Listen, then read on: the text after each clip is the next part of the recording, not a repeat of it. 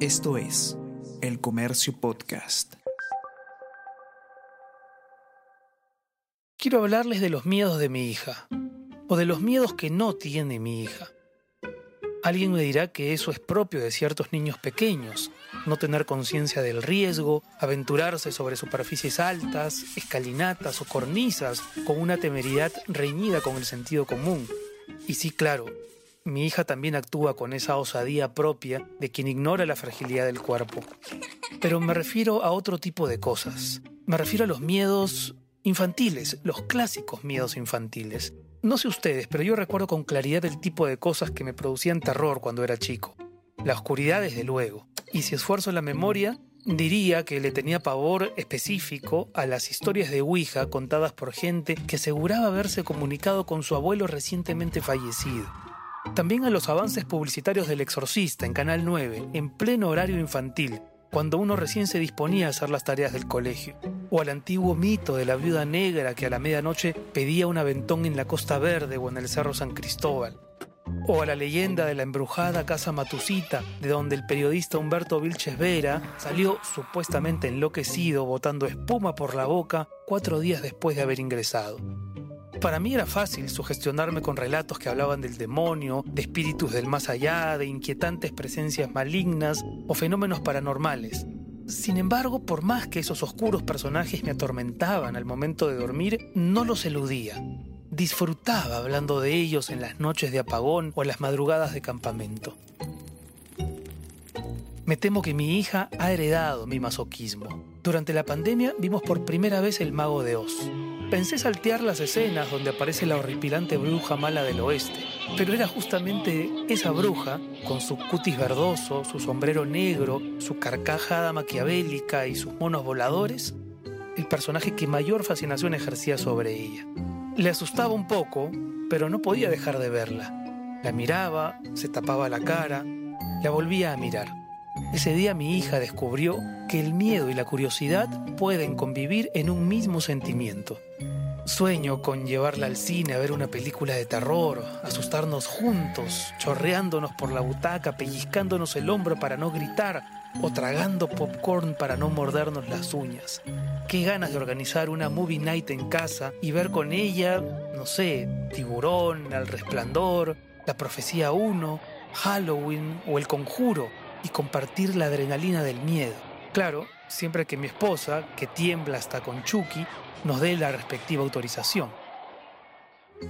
El único día que mi hija se despertó llorando luego de estar sumida en una especie de pesadilla, me sentí pésimo, pues al momento de hacerla dormir, fui yo quien le había contado, a pedido de ella misma, un cuento de terror. Ponle mucho terror, papi, me había pedido como quien solicita un tipo de salsa al momento de comprar un sándwich. Como no quería recurrir a brujas ni fantasmas, introdujo en la historia una serie de alimañas horrendas. Recordé aquel consejo en clave de parodia que daban los geniales Lelutier en uno de sus primeros espectáculos. A los chicos no hay que asustarlos con cucos, brujas, ogros, temibles personajes imaginarios. Llegado el caso, háblele de cosas más reales. El lobo, una araña, una buena víbora. Imagino que con los años los miedos cambian y aparecen en la vida de los hijos otros monstruos, ya no ficticios, sino reales que asustan de verdad. Ojalá esté cerca de mi hija si algún día aparecen, y ojalá no me falten las palabras adecuadas para ayudarla a espantarlos.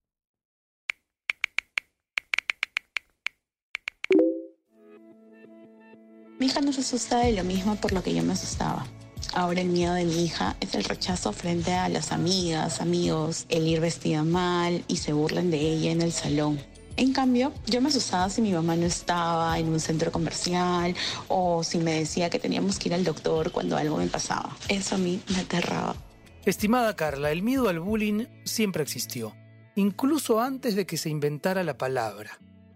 Otro miedo que mencionas, el miedo al doctor, es un miedo también transversal a las épocas. Aunque ahora digamos que los doctores se han vuelto más amigables. Hablaré de eso en un próximo episodio. A mi niño le asusta la oscuridad por un supuesto monstruo. En cambio, yo no tenía miedo a ello. Si eres de la misma promoción que yo, Dolly Gap, Creo que no le teníamos miedo a la oscuridad antes porque en los años 80 nos acostumbramos o nos acostumbraron a vivir en penumbras. Cuando se vuelven familiares, los miedos, los de los grandes y los de los chicos, pierden todo su poder. Que le pongan una curita, no se deja, y si tienen que ponérsela por alguna herida o vacuna para sacárseles todo un drama. Querida Mariana, es muy típico. Si necesita ponérsela, no se deja. Si necesita quitársela, se resiste. Más que miedo suena a capricho. Y todos, todos tenemos un capricho. El miedo infantil al curita me parece que es el preámbulo del miedo adulto a la depilación.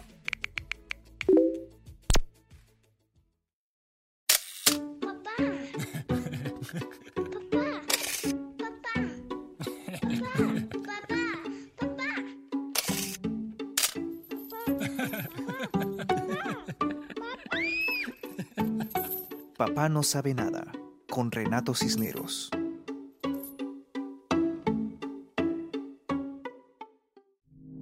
Esto fue El Comercio Podcast.